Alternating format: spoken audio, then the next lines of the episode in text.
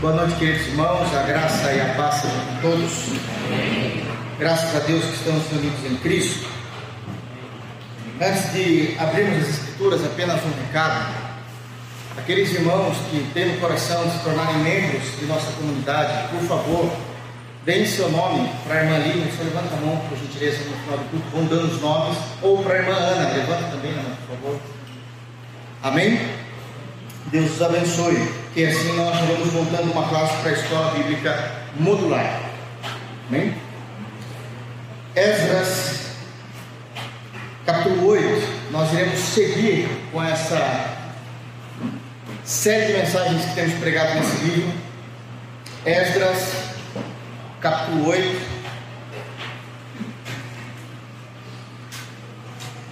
Nós iremos ler hoje, irmãos, dos versículos de número 24. Nós paramos no verso de número 23 no sermão de Esdras, então do verso 24 até o versículo de número 36, que é o último versículo do capítulo 8. Nós iremos dar uma adiantada para a glória de Deus nesses textos. Amém? Por favor, depois de lerem, deixem suas Bíblias abertas. Existem também alguns textos que nós iremos ler para auxiliar naquilo que iremos falar hoje. Todos acharam? Esdras, capítulo 8, a partir do versículo 24 até o versículo de número 36. Diz assim o texto sagrado, palavras do cronista inspirado, narrando o retorno da Pérsia para Israel, dizendo: Então Separei doze dos principais, isto é, Serebias, Asabias e dez dos seus irmãos. Pesei-lhes a prata e o ouro e os utensílios que eram a contribuição para a casa de nosso Deus, o qual ofereceram o rei, os seus conselheiros, os seus príncipes e todo Israel que se achou ali. Entreguei-lhes nas mãos 650 talentos de prata, e objetos de prata cem talentos, além de cem talentos de ouro, e vinte taças de ouro, de mil taricos, e dois objetos de lustroso e fino bronze, tão precioso como ouro. Disse-lhes: Vós sois santos ao Senhor, e santos são esses objetos, como também esta prata e este ouro, oferta voluntária ao Senhor, Deus de vossos pais. Jai-os e guardai-os até que peseis na presença dos principais sacerdotes e dos levitas e dos cabeças de família de Israel em Jerusalém, nas câmaras da casa do Senhor. Então receberam os sacerdotes e os levitas o peso de prata, do ouro, os objetos para trazerem a Jerusalém, a casa de nosso Deus. Partimos do rio Ava no dia 12 do primeiro mês, a fim de irmos para Jerusalém. E a boa mão do nosso Deus estava sobre nós e livrou-nos das mãos dos inimigos e dos que armavam ciladas pelo caminho.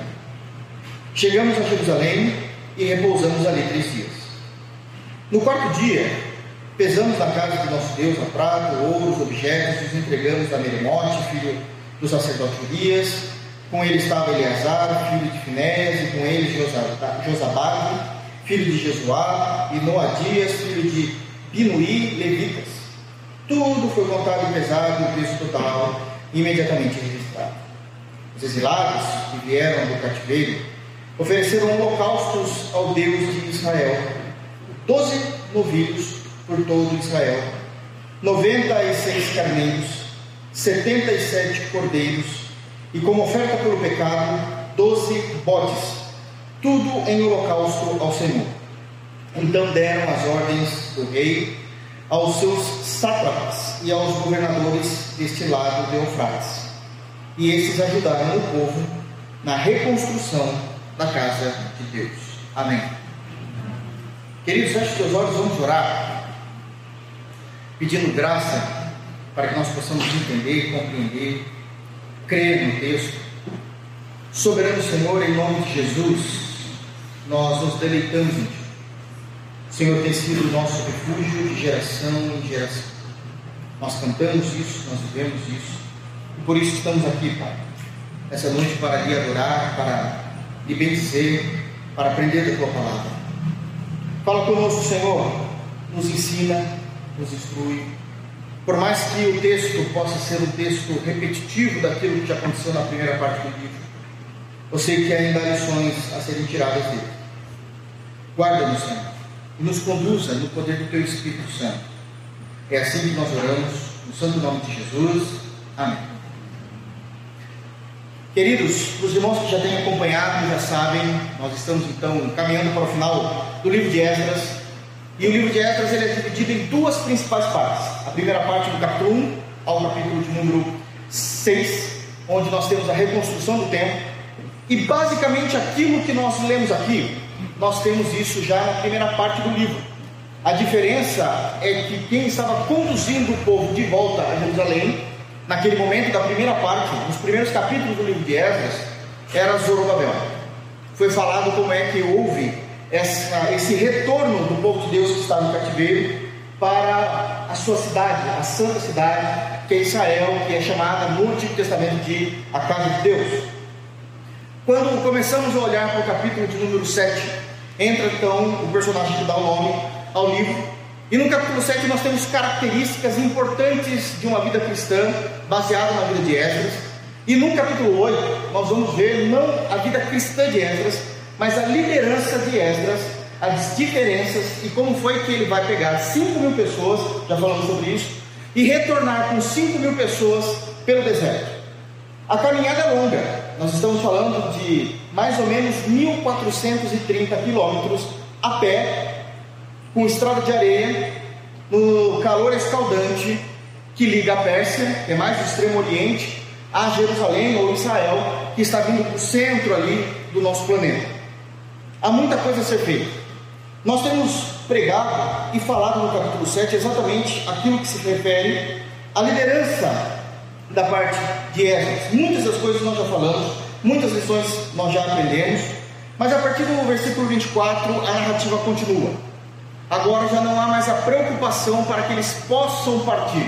Até então, a grande preocupação é que eles estavam, de acordo com o versículo 15, eles estavam ali perto do rio Aava, e ali houve algumas, alguns contratempos em que Esdras precisou resolver para que eles pudessem ir até Jerusalém, para que eles pudessem ir para Israel.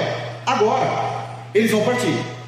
E também existe aqui algumas compreensões que nós precisamos entender a respeito da liderança. Eu queria ler com os irmãos novamente o versículo de número 24, para que a gente possa entender o que é que está vendo. É dito assim: Então separei doze dos principais, isto é, Serebias, Asabias e dez dos seus irmãos. Aqui ele começa a destacar um pouquinho mais da sua liderança. Em primeiro lugar, o que eu já gostaria de citar aqui é que delegar, delegar tarefas faz parte de uma boa liderança. Delegar tarefas faz parte de uma boa liderança. Ele vai chamar aqueles sacerdotes que vieram depois que ele foi pedir dentro de Israel, dentro da Pérsia, homens que não queriam voltar com eles. É dito que no versículo 18, que nós já pregamos na semana passada, que muitos dos irmãos vieram com eles, trouxeram em segunda boa mão do Senhor sobre nós, o irmão sabe, os filhos de Mari, filho de Levi, filho de Israel, as famílias Serebias, com seus filhos e irmãos, 18. Depois ele fala mais Asabias e com eles Jesaías, os filhos de Merari, com seus irmãos e os filhos deles, 20. E depois termina no versículo 20, na parte final do versículo 20, dizendo que mais os levitas 220. Muitos homens que não iriam retornar, decidiram agora retornar com ele. E ele vai começar a delegar tarefa. De todos esses que estão diante dele agora, cerca de 250 pessoas, 260 pessoas, ele vai destacar 12 pessoas. 12 pessoas. Prestem atenção no que ele está fazendo na liderança. Ele entende que por mais que todos eles sejam entre sacerdotes e levitas, a diferença está em que os levitas eles não necessariamente faziam sacrifícios no Antigo Testamento. Eles trabalhavam aquilo que era pertinente ao templo. Mas os sacerdotes, eles já pegavam no sangue. Pronto, acho que fica mais simples. Era aqueles que estavam de sangue. Muitos homens foram trazidos de acordo com o texto da última vez que nós pregamos. Mas uma coisa que ele entende é que precisa sempre haver uma liderança. Se não houver uma liderança para todo esse grupo de pessoas, vai haver bagunça, não vai sair como deveria sair. Então ele vai destacar aqui 12 homens e ele vai delegar autoridade a esses 12 homens, é o que está sendo dito no versículo 24, para comandar todo o povo que, abre aspas, não seria civil, mas seria um povo que trabalhava no templo, aquele grupo que trabalhava no templo. Mas o texto também não diz apenas isso. No versículo 24, existe algo que às vezes incomoda um pouco os cristãos, porque a gente lê sem perceber isso. Dos 12 homens, dos 12 principais que ele chama, ele nomeia dois principais. Ele está falando de Serebias e Asabias. Ainda dos 12, que estão no controle de tudo agora ali, sendo delegado a autoridade a eles, existem dois que ele vai destacar para que ele possa trabalhar com eles e sempre falando com eles primeiramente, invés de ficar falando com todos os outros. Isso faz parte de uma boa liderança. A maioria dos irmãos que eu estou vendo aqui, nossa, já estou nesse são mais novos do que eu mesmo. Mas deixa eu falar alguma coisa, talvez vocês já ouviram falar isso. Até mais ou menos a, a década de 10 do presente século, até 2000, não vou achar que acho que é 2010, acho que até 2005, isso eu me lembro por incrível que pareça, as faculdades de administração do nosso país, eles ministravam, obviamente que não teologicamente, mas no nível de liderança, Esdras e Neemias. Estava isso incluso nos cursos de administração de empresas. Não sei se algum irmão se lembra disso, ou já ouviu falar disso. Eu tive o prazer de viver essa época, onde eles falavam como grandes líderes o que é que eles faziam. E eles conseguiam destacar exatamente essas observações a respeito do que esses judeus faziam, sempre olham para essas Neemias como os judeus, eles generalizam. Então, os judeus, como os judeus faziam, como é que eles conseguiam alcançar os seus objetivos? Um dos pontos que eles sempre falavam era exatamente sobre isso, como eles, ele conseguia delegar a autoridade e ainda delegando a autoridade a pessoas específicas, ele separa pessoas para dar mais próximas com ele. Aqui seria Serebias e Asabias. Isso é um ponto de liderança que precisamos muitas vezes ter em nossas vidas precisamos entender em vários contextos daquilo que nós vivemos. Porque muitos de vocês podem estar, de alguma forma, exercendo papel de liderança dentro do contexto em que vocês vivem. Dentro do contexto em que vocês vivem. E uma das coisas que nós aprendemos é que todo líder precisa delegar autoridade. E aonde ele delega essa autoridade, ele chama pessoas para mais próximo. Isso não deve também trazer uma certa inquietação. Sabe quem fez isso no Novo Testamento? Jesus. No meio de toda a multidão, Mateus capítulo 10 é dito que Jesus chama doze apóstolos. Nem todos, aliás, nenhum deles estava preparado para o ofício. Eu me lembro quando nós pregamos em Mateus 10, e uma das coisas que nós aprendemos é que nem sempre nós temos todos os recursos necessários em nossas mãos. Qualquer um de nós, sem dúvida alguma, reprovaríamos os apóstolos à primeira vista. Pedro é o nosso reflexo. Uma hora na glória, uma hora no inferno. Uma hora é santo demais, outra hora quer matar todo mundo. Felipe, aquele que despreza. Jesus falava e dizia assim: tá bom, já ouvimos, podemos passar para outra hora. João, querendo sempre o tempo todo clamar para que Deus viesse com fogo do céu. Obviamente que foram se aperfeiçoando.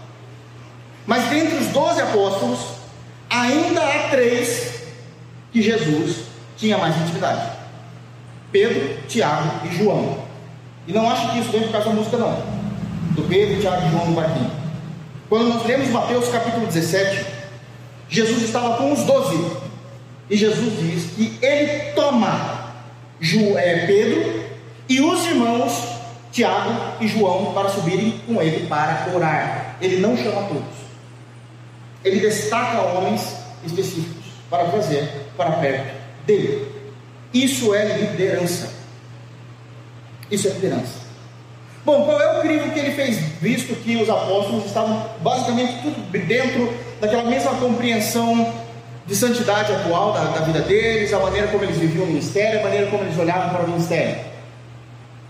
É a maneira com que ele de fato confiava nessas pessoas. A maneira como ele confiava em João era uma maneira tão clara que João dormia no peito de Jesus para vocês terem uma ideia. Isso era muito claro. Muito claro. Pedro, ele era aquele que era o mais nervoso da turma. mas ele fazia acontecer as coisas. Ele fazia. Então ele vai chamar para esse lado. Mas não é só Jesus que faz isso no Novo Testamento. Sabe quem também entende essa questão de liderança e destaca pessoas para estar perto dele, mas dessas pessoas ele seleciona uma, o apóstolo Paulo. Ele fez isso com Timóteo. Abram, por favor, a Bíblia em Filipenses. Filipenses capítulo 2.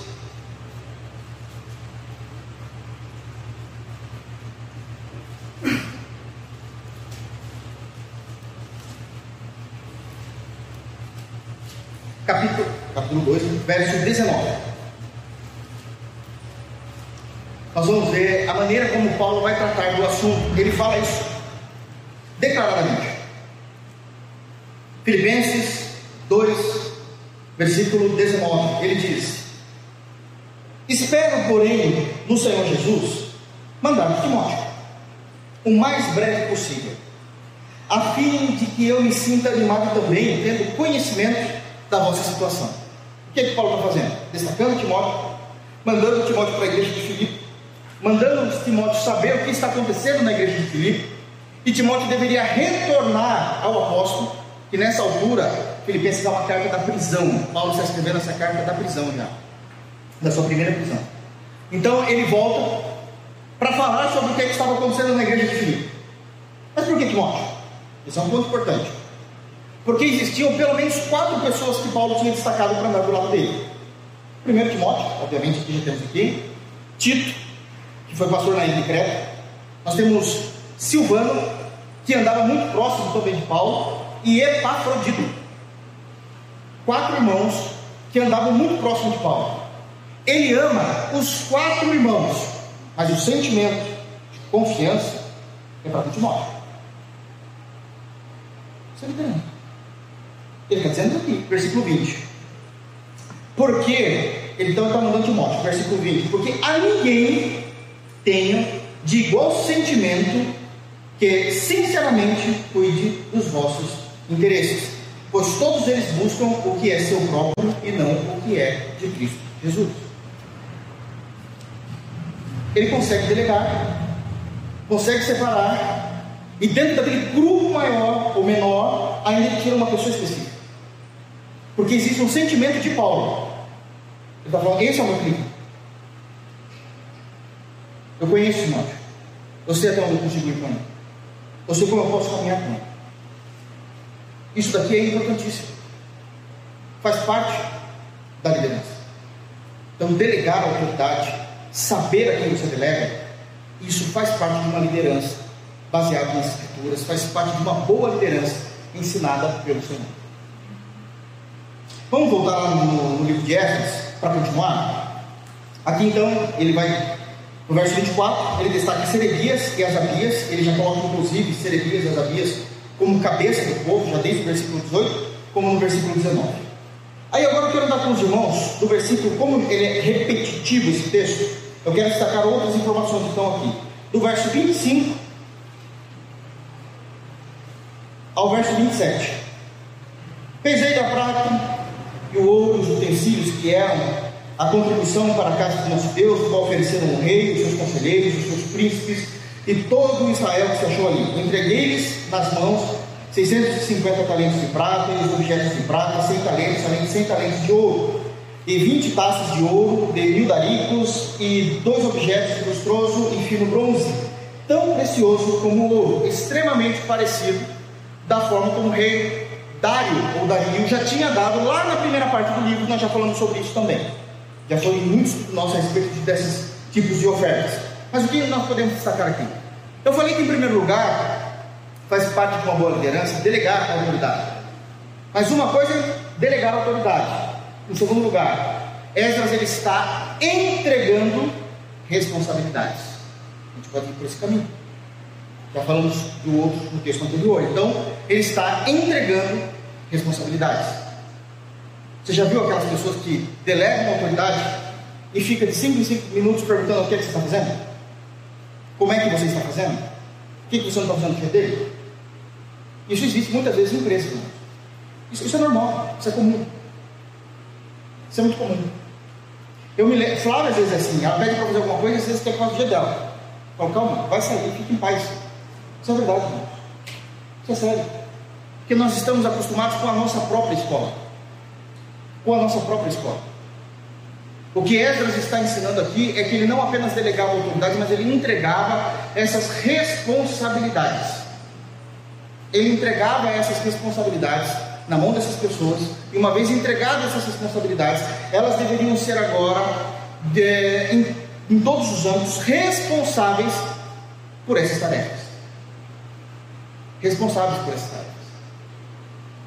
Por que, que ele faz isso? Porque ele acha melhor? Não. É porque existe um conceito de tarefas nas Escrituras Sagradas, desde o Antigo Testamento, que o Senhor já trabalhava dessa forma. Ele já entendia dessa forma. Por favor, abra comigo em Ezequiel, capítulo 33, e veja como, como era uma vez levantado essas, essas obrigações a pessoas específicas e elas precisavam dar conta. O Senhor ele vai trazer aqui uma lei a respeito dos atalaias de Israel. Os atalaias eram aqueles que subiam na, nos muros de Jerusalém, antes de Jerusalém ser invadido, e eles, sentinelas, atalaia são a mesma coisa que sentinelas, eles ficavam observando o tempo todo o horizonte. Se eles vissem perigo, qual que é a função do atalaia do sentinela? Avisar, tocar a trombeta. Eles precisavam fazer um barulho, um sinal, para que todo o povo de Israel se preparasse. E o Senhor vai falar como é que isso deveria acontecer. É Deus falando, Deus falando. Ezequiel 33, a partir do versículo de número 1 mesmo. A gente vai até o versículo de número 6 de 1 a 6. Perceba como o Senhor vai tratar disso. Verso 33, é, verso 1, do capítulo 33. Veio a mim a palavra do Senhor dizendo: Filho do homem, do homem aqui é Ezequiel, fala aos filhos de teu povo e diz-lhes: Quando eu fizer vir a espada sobre a terra, isso aqui já é um pouco assustador. Porque a ideia de que as guerras foi Deus que estava à frente delas, o tempo todo. Só que se ele está falando com um sentinela, com um atalaia, Deus está dizendo que os povos que vieram guerrear, lutar não, guerrear contra Israel, foram enviados pelo próprio Deus. Ele está dizendo, quando eu fizer, Deus dizendo, quando eu fizer vir a espada sobre a terra, e o povo da terra tomar um homem de seus limites e o constituir por seu atalaia. Então, Israel vai pegar um judeu, que é dos seus limites, e vai dar essa obrigação a eles: você vai ser agora um atalaia. Você vai ser um atalaia. E vendo ele, o atalaia, que a espada vem sobre a terra, tocar a trombeta e avisar o povo, se aquele que ouvir o som da trombeta não se der por avisado, e vier a espada e o abater, o seu sangue será sobre a sua cabeça. Que ele fez o seu serviço. Era a responsabilidade dele. Eu sei que vocês podem estar dizendo assim, mas isso é óbvio. Uma vez eu tenho aprendido que o óbvio precisa ser ensinado. De verdade. O Senhor está dizendo isso de uma forma óbvia. Versículo 5. Ele ouviu o som da trombeta e não se deu por avisado. O seu sangue será sobre. Mas o que se dá por avisado salvará a tua vida. Aqui ele já vai entrando no quesito de salvação.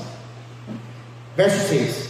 Mas, mas, se o atalaia vir que vem a espada e não tocar a trombeta e não for avisado o povo, se a espada vier e abater uma vida dentre eles, este foi abatido na sua iniquidade, mas o seu sangue demandarei do atalaia. Ele viu alguém vindo, lá distante no horizonte, não tocou a trombeta, por algum motivo. Ele não quis fazer isso. Não tocou a trombeta. Não era a responsabilidade dele? Era. Então ele morre. Porque o sangue vai vir do atalaia. Percebem a diferença entre delegar autoridade e entregar responsabilidades.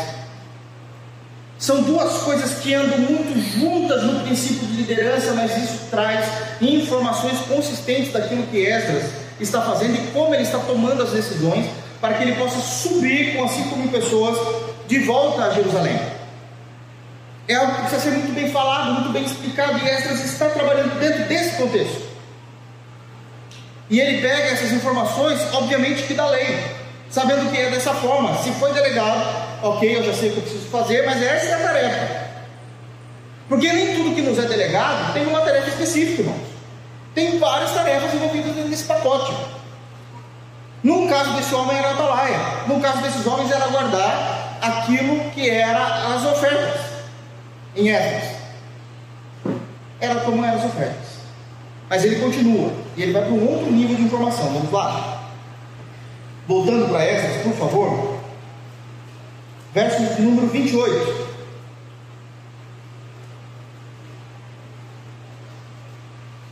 Disse-lhes.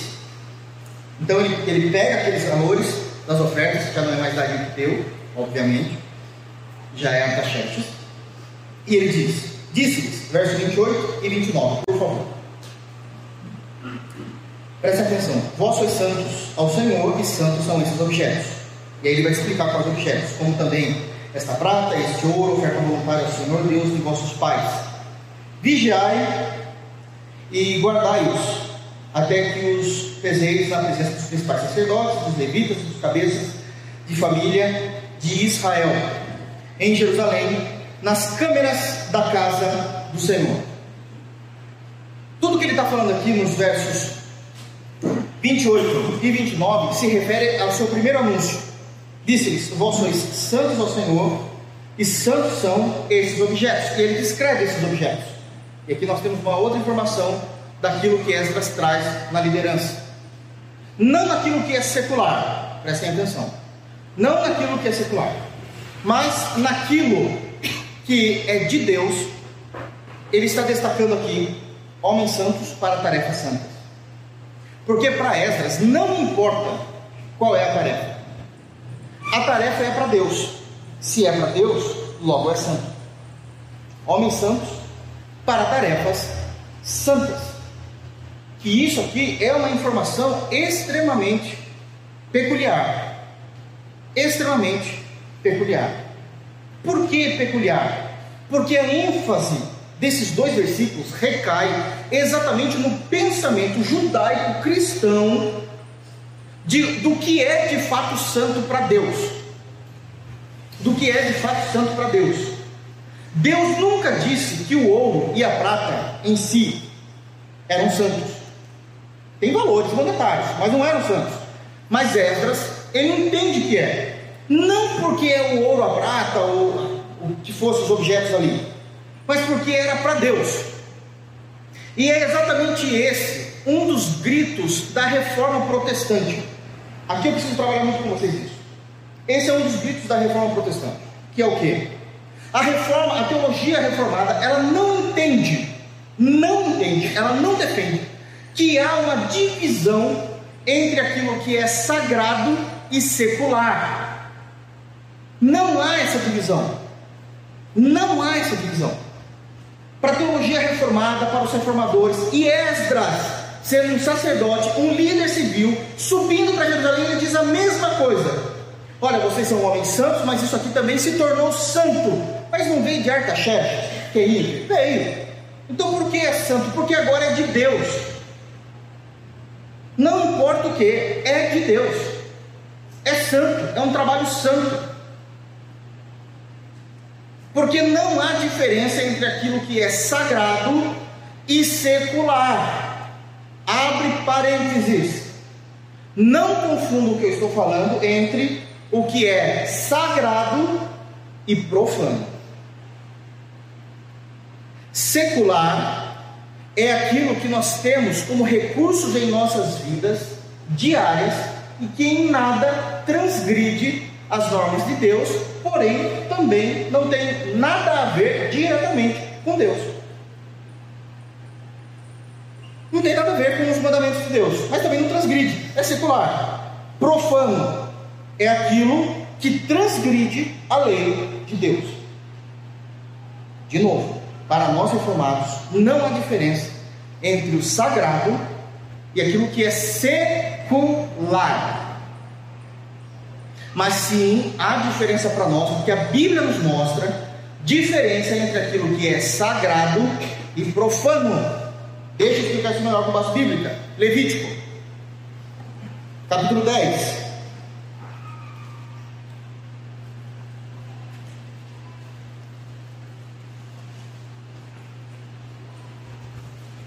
Levítico capítulo 10, versos 8 a 11.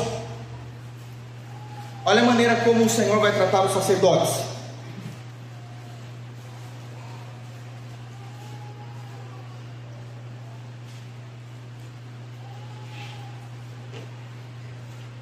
Fica mais fácil de entender quando os irmãos já têm uma noção de aliancismo. Como é que a gente lida com o Antigo e com o Novo Testamento? Meu Deus. Permitindo Deus, quando eu terminar Esdras, ao invés de eu fazer uma exposição de um outro livro, se Deus permitir, eu vou fazer algumas pregações aqui sobre teologia do pacto. Eu acho que vai ficar mais fácil, porque agora vocês vão, talvez consigam entender a relação que há entre o Antigo e o Novo Testamento. Por que, que essa é uma preocupação minha? Porque, falando agora no popular e sem entrar em nomes e vertentes teológicas, de verdade, a grande maioria dos cristãos entendem que todo o Antigo Testamento caiu em desuso. A, a, a, o consciente coletivo da igreja, em muitos lugares espalhados, entendem que o Antigo Testamento caiu em desuso. E isso é um erro. Quando Deus disse que muitas das coisas, no Antigo Testamento usava essa terminologia, e isso será um mandamento ou uma aliança perpétua, perpétua não é até Jesus. Perpétua tem validade até o fim de todas as coisas. Isso é muito importante, então nós entendemos quando é que coisas do Antigo Testamento nós conseguimos entender que já não existe mais essa aplicação e quais as outras e todas as outras que existem. Esse é um ponto. É... Deixa eu ler e explico, acho que fica mais fácil. Olha só, verso 8, Levítico 10, 8. Novamente o Senhor Jeová falando. Falou também o Senhor a Arão, dizendo: Então peraí, vamos lá. Quem é Arão? Isso aqui é importante, o doutrina. Arão, irmão, Moisés, ok, mas ele foi os primeiro sumo sacerdote. Ou seja, existiam sacerdotes existia um chefe deles, que é o sumo sacerdote. Ok? A palavra sumo no hebraico é o equivalente ao arque no grego, arque inimigo. Eu tenho vários inimigos, eu tenho um arque inimigo, é o maior dos meus inimigos. É a mesma coisa, falando de posição. Então ele era o sumo sacerdote diante de Deus. Falou também o Senhor a Arão dizendo: Olha que interessante, porque a Bíblia não condena o que Deus vai falar aqui mas Deus está condenando nesse momento específico. Vinho ou bebida forte, tu e teus filhos, esses teus filhos nós precisamos entender como os sacerdotes que estão trabalhando com o pai, os filhos de Arão. Não bebereis quando entrardes na tenda da congregação, para que não morrais.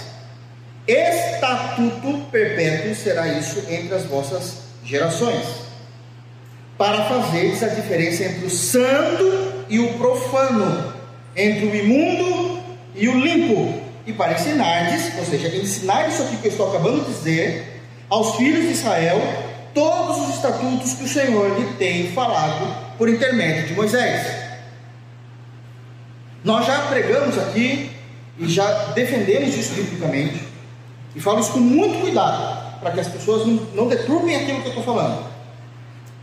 Não é pecado, não é pecado o crente em Jesus ingerir bebida alcoólica, desde que essa bebida alcoólica não faça nenhuma alteração no seu organismo. O livro de Provérbios diz que se alguém olhar para uma taça de vinho e naquela taça de vinho ele ver um vermelho muito chamativo, não beba. O problema não é a cor do vinho, o problema é que você está pensando naquele vinho. Como é que você vai usar aquele vinho? Tem pessoas que conseguem ter um domínio próprio, que conseguem de fato experimentar um gole de tal maneira que aquilo não tenha problema nenhum e não deixa nem, como diz o brasileiro, isso aqui não, não estou bebendo, não, estou alegre. Se ficar alegre é pecado. Porque toda forma de tirar a lucidez do ser humano é pecado. Toda forma. Então tem que ser um domínio próprio e saber de fato como utilizar isso. Pastor, já tive problemas com bebida no passado, então não tome. Isso vai ser um gatilho para a tua queda. Não tome. Simples assim. Pastor, o senhor consome algum tipo de bebida alcoólica? Nenhuma, por opção. Eu prefiro não dar essa brecha para o meu organismo e tentar não escandalizar aqueles que já pensou, nossa, pastor, todo dia toma aqui. Vai ser escândalo para muitas pessoas. Eu não consumo nada. Não consumo nada. Então isso tem que ser muito claro. Só que nesse texto, o Senhor está dizendo que se os sacerdotes tomassem, isso era profano. Aí você fala, não pode. Não é proibido, mas os sacerdotes, quando eles fossem trabalhar para o reino, entrar na tenda da congregação para trabalhar ao Senhor, isso seria profano? Pois é. É como Deus está falando. São várias regrinhas, né? Daí seria. Paulo, da onde ele tira a ilustração em Efésios capítulo 5, quando ele vai falar de nós termos uma vida extremamente santa e não ter uma vida profana? Ele fala assim: é, enchei-vos do Espírito. E ele continua o versículo dizendo o quê? E não cometeis pecado. Que esse seria o mais lógico: ser santo e cometer pecado. São dois antagonismos aqui diante de nós. Mas ele não usa essa metáfora. Ele fala: vocês precisam se encher de espírito e não vos embriagueis com vinho. Você fala, mas parece que uma coisa não tem nada a ver com a outra. Não vos embriagueis com vinho, vai ser cheios do Espírito Santo. Por que, que ele está fazendo isso? Porque ele está trazendo isso da lei.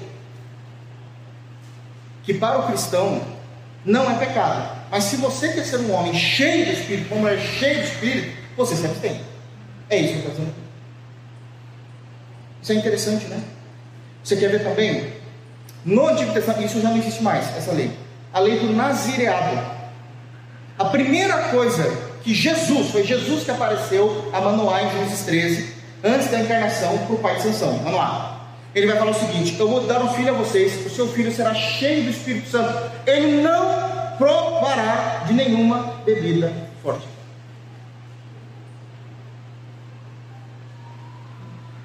Mas é pecado? Imagina que vai lá perguntar assim. Não, não é. Então por que não? Porque ele vai ser cheio do Espírito. São coisas que contradizem uma outra. Nós somos discípulos do Senhor, então nós vamos obedecer nós vamos obedecer. De novo, isso aqui é profano, então há uma diferença. Está claro que Deus dizendo isso. Uma diferença entre o sagrado e o profano. Mas não há, não há diferença, voltando para Éfeso, favor, não há diferença entre aquilo que é santo e secular. Não há essa diferença. Não há essa diferença. Então o que é secular? É tudo aquilo que não é utilizado diretamente no reino de Deus, pode ser utilizado em qualquer outras instâncias, mas que isso não transgride, não transgride o reino de Deus. Em outras palavras, dando um exemplo, não importa de qual marca ou qual marca é o seu carro, qual é o fabricante, qual é o modelo. Isso é secular. Mas uma vez que você é crente, isso passa a ser santo também. Você sabe como utilizar aquilo para a glória de Deus. Para a glória de Deus. Esse é um assunto tão discutido na igreja, na história, que certa vez Lutero estava pregando sobre esse texto. E enquanto Lutero estava pregando sobre esse texto, os irmãos estavam ouvindo, estavam tentando processar essas informações. Era muito difícil, porque a igreja católica sempre trouxe muito essa separação. Ah, alguns evangélicos hoje fazem muito essa separação entre aquilo que é profano, é, entre aquilo que é sagrado e secular, mas os reformadores já estavam nesse grito dizendo que não era assim, e alguém uma vez disse assim, mas Lutero é difícil a gente fazer tudo pensando que é sagrado. E é mesmo, irmãos, porque Paulo disse em 1 Coríntios 31, quer comais, quer bebais, a gente faz para a glória de Deus. Então nisso não há separação mesmo. Aí um irmão se levantou e disse assim, mas pera, ele foi sincero, né? Explica uma coisa. Como é que um sapateiro pode trabalhar para a glória de Deus? Como é que a gente faz isso, santo? Possivelmente irmão era sapateiro, né? E a resposta de Lutero foi simples: produza bons sapatos e venda-o por um preço justo. Isso é para Deus. Entende? O sapato não tem uma inferência direta no reino de Deus. Não tem uma inferência direta. Mas o fato daquele cristão fazer um bom sapato de qualidade, que é assim que o cristão vê, isso já é para a glória de Deus. E vender ele por um preço justo, não abusivo, também é para a glória de Deus. Essa é uma das melhores explicações que eu já vi no Lutero. Faça um bom sapato e vendam por um preço justo. Amém? Continuando, voltando lá em Éfeso, verso de número 30. Então receberam os sacerdotes os levitas o peso de prata, do ouro e dos objetos para trazerem a Jerusalém, a casa de nosso Deus. Uma vez entregue, a outra lição, uma vez entregue então essas obrigações, assim elas devem ser feitas. Agora deixa eu destacar um ponto aqui que é importante no versículo 30. Quando nós falamos das nossas obrigações no reino de Deus, nós podemos escalar elas em pelo menos três subdivisões. Podemos dividir elas em três para entendermos. Existem obrigações que elas são por um período indeterminado. Deixa eu explicar. Quando o Senhor chama alguém ao ministério, seja principalmente aqueles ministérios de Efésios 4, aquilo era por tempo indeterminado. Era até o final da vida. Paulo vai dizer em Romanos capítulo 11 que os dons e as vocações de Deus são irrevogáveis. Irrevogáveis. Então, era para toda a vida. Quando se fala da conduta cristã, porque nós somos chamados a esse tipo de pureza, Efésios 4.1 vai dizer isso, também é por toda a vida. É por tempo indeterminado. Mas existem obrigações no reino de Deus que são obrigações, falando no termo bíblico, por turnos, trazendo para a nossa realidade, por escala. Todos eles eram sacerdotes, esses aqui que Esdras está lidando. Todos eles eram sacerdotes. Mas nem todos estavam como sacerdotes todos os dias. Porque eles, eles trabalhavam já desde a época de Êxodo, por escala. Por escala. Então a gente sabe que talvez naquele sábado, naquele Shabat, aquele que era sacerdote não estava exercendo absolutamente nada disso, porque não era a escala dele. Não era a escala dele. Então não era o tempo todo direto até o final da vida. Mas também existem obrigações que são por tarefa no reino de Deus. Dá um exemplo. Esse é o ponto. Eles tinham que pegar da Pérsia e levar para Jerusalém. Acabou isso, não tem mais essa obrigação. Construção do tabernáculo, a partir de Êxodo 25. Essa era a tarefa. Acabou a tarefa, não tem mais o que fazer. Era para aquilo que nós estávamos trabalhando, era para aquele projeto que estávamos trabalhando.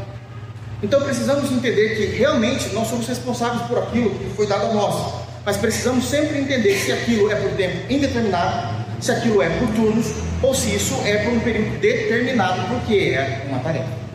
Nós temos esses três exemplos nas Escrituras Sagradas, quando nós olhamos para esse tipo de trabalho dado aos homens e às mulheres de Deus no, na história, seja tanto no Antigo Testamento como no Novo Testamento. Verso 31. Alinhado isso, eles partiram. Só adiantando, irmãos, versículo 33 e 34, para terminar o versículo 30, para eu não pular. No quarto dia, olha só como isso tá, termina essa tarefa. No quarto dia, pesamos na casa do nosso Deus a prata, ouro, os objetos e entregamos a Meremote, filho do sacerdote Elias, com eles estava Eleazar, filho de Finéias, e com eles Josabad, Josabade, filho de Jesuá, e Noadias, filho de Binuí, levita, e tudo foi contado, pesado, e peso totalmente imediato registrado.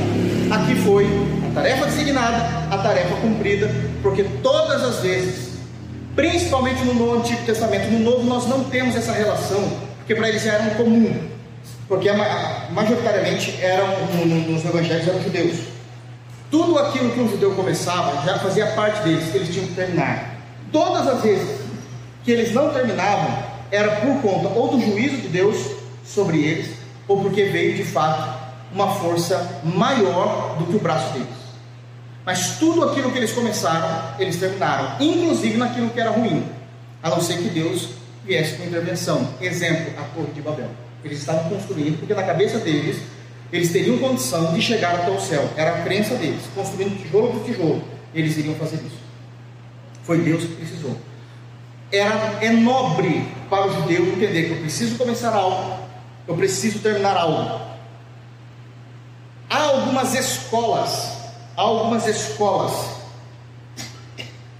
de administração, até hoje, principalmente rodando aí pelas mídias sociais, falando, sabe qual é o segredo dos judeus serem ricos?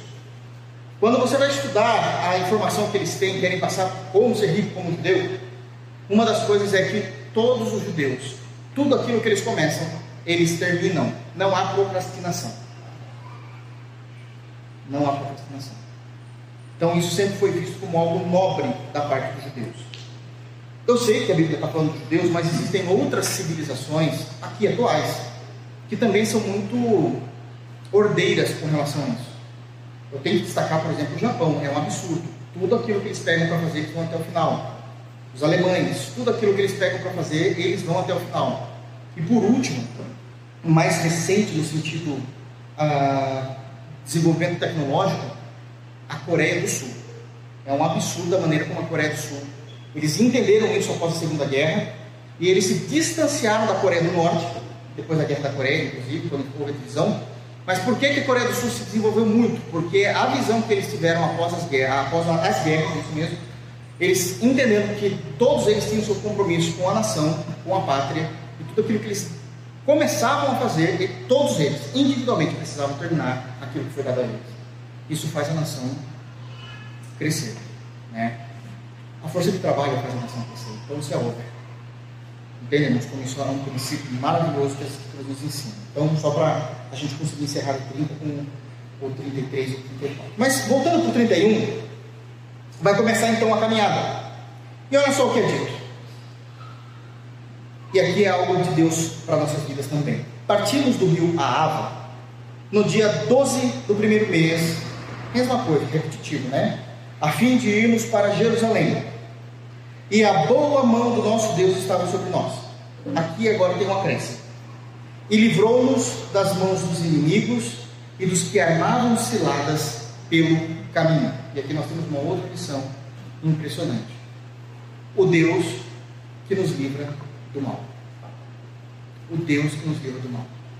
Nós não temos nenhuma fonte histórica, nem na Bíblia, nem extra-bíblica, de que esses três retornos do povo de Deus, da Pérsia, antiga Babilônia, para Israel, eles sofreram ataques.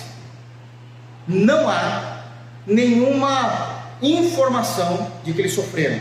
Se eles sofressem, com certeza os cronistas eles iriam escrever, porque é a função do cronista escrever os detalhes da narrativa. E não há, não há livros históricos. Eu posso citar aqui Flávio Joséfos, que já era dessa época, desse período, não vai narrar isso daí. Quando ele vai pegar o seu tomo 2 e 3 ali, que ele vai falar do retorno de Israel, de, de, da Pérsia para Israel, também não há nada.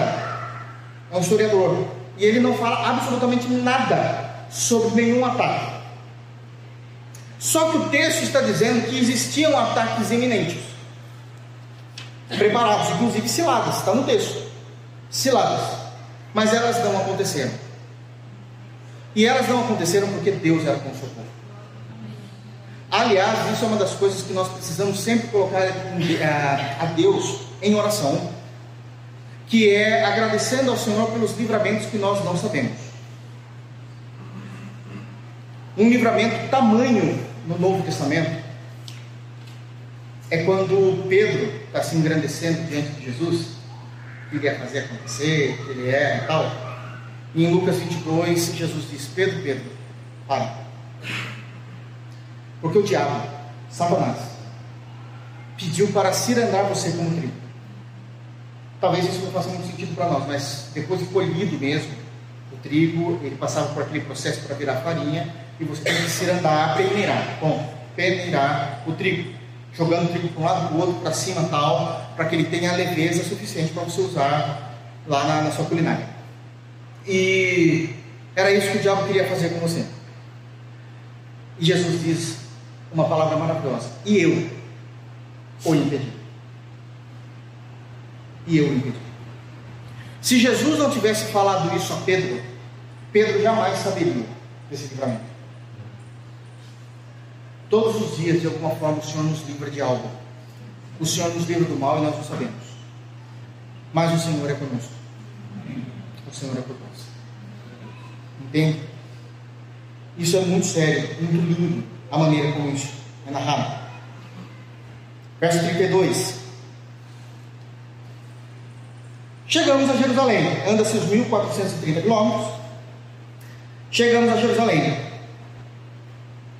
E repousamos ali três dias. Todo repouso é necessário. É uma das coisas que nós precisamos aprender. Mesmo vivendo no Ocidente, nessa loucura que é o século XXI, nessa loucura que é o Estado de São Paulo, da maneira como tudo é exigido de nós, desde a academia, eu me refiro a uma vida acadêmica, desde os nossos trabalhos, o trânsito terrível que nós temos aqui em nosso estado também, em várias partes, é preciso descansar. E isso é algo interessante porque foi essa que determinou isso. Uma vez que o povo chega, o que a gente vai fazer agora? Nós iremos repousar, nós precisamos descansar. Por quê? Porque o descanso não é luxo. O descanso é uma necessidade biológica. O descanso é uma necessidade biológica. É no descanso que nós conseguimos renovar as nossas forças, quando já se não há mais forças. E muitas vezes não há mesmo. A gente só vai levando. A gente vai levando e a gente se perde nisso. Eu me coloco nisso também.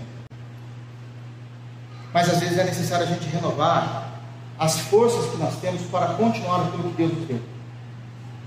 E muitas das vezes nós pecamos nisso. Muitas vezes.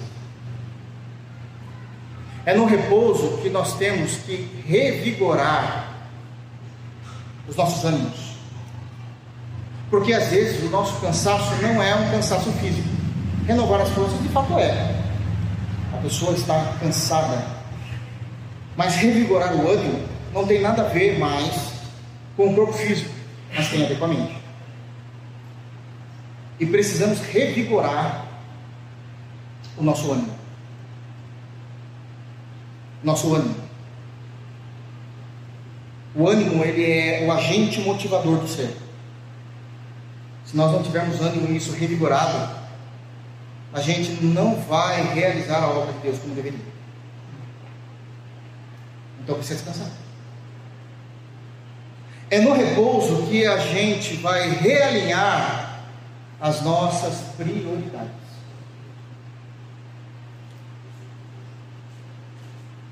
É no repouso que a gente realinha as nossas prioridades. Eu preciso fazer que de fato eu preciso, aquilo que é importante, aquilo que não é, aquilo que é emergencial, aquilo que não é.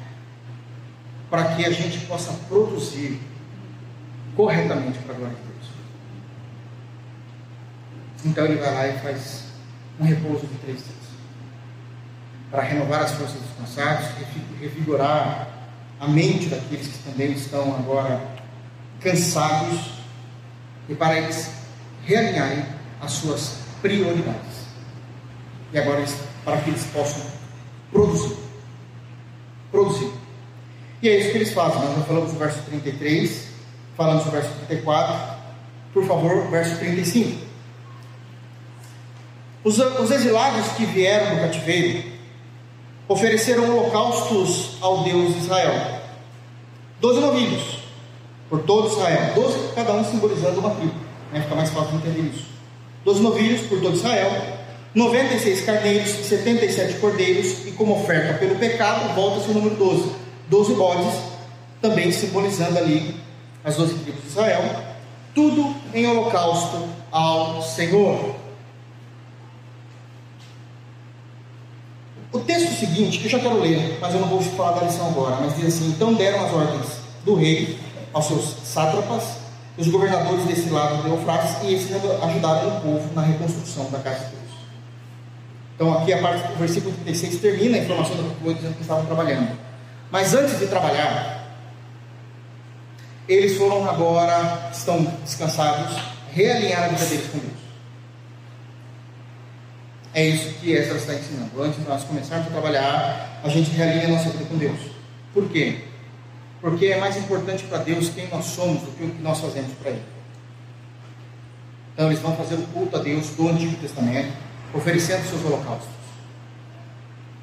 Oferecendo seus holocaustos. Eles sabiam que eles precisavam retornar. Eles entendiam que corretamente que Deus age primeiramente neles para depois agir através deles. Que vida com Deus é mais importante do que trabalho para Deus. Isso é muito importante. Isso é muito importante. E que é mais importante nós andarmos com Deus da obra do que fazermos a obra de Deus. Então eles fazem essas questões espirituais do seu culto e agora, uma vez feito isso, eles agem e entram no versículo 36, inclusive com pessoas para os ajudarem, porque era já uma ordem de arquechefes, falando: agora vocês vão ajudar os judeus a reconstruírem, na verdade era embelezar, porque o, o, já tinha sido reconstruído no capítulo 6. Então vocês vão ornar, vão embelezar o templo dos judeus. Então agora vocês trabalham. Vamos obra. E aqui nós então conseguimos ver um ponto específico da liderança de Esdras, de uma maneira completa em toda a sua forma, desde iniciar o projeto de retorno, conversando, ouvindo o que o rei estava falando. Lembra-se que Artaxerxes escreveu uma, uma carta, um documento para Esdras, e como ele vai agora digerindo essas informações, vai colocando essas informações diante dele e vai construindo todo o seu perfil de liderança que chega até nós. Amém? Amém. Deus seja louvado, que temos nas Escrituras um líder do qual nós possamos não somente nos orgulhar, mas aprendemos com ele. Amém? Vamos ficar de pé? Feche os olhos, queridos. Vamos orar ao Senhor.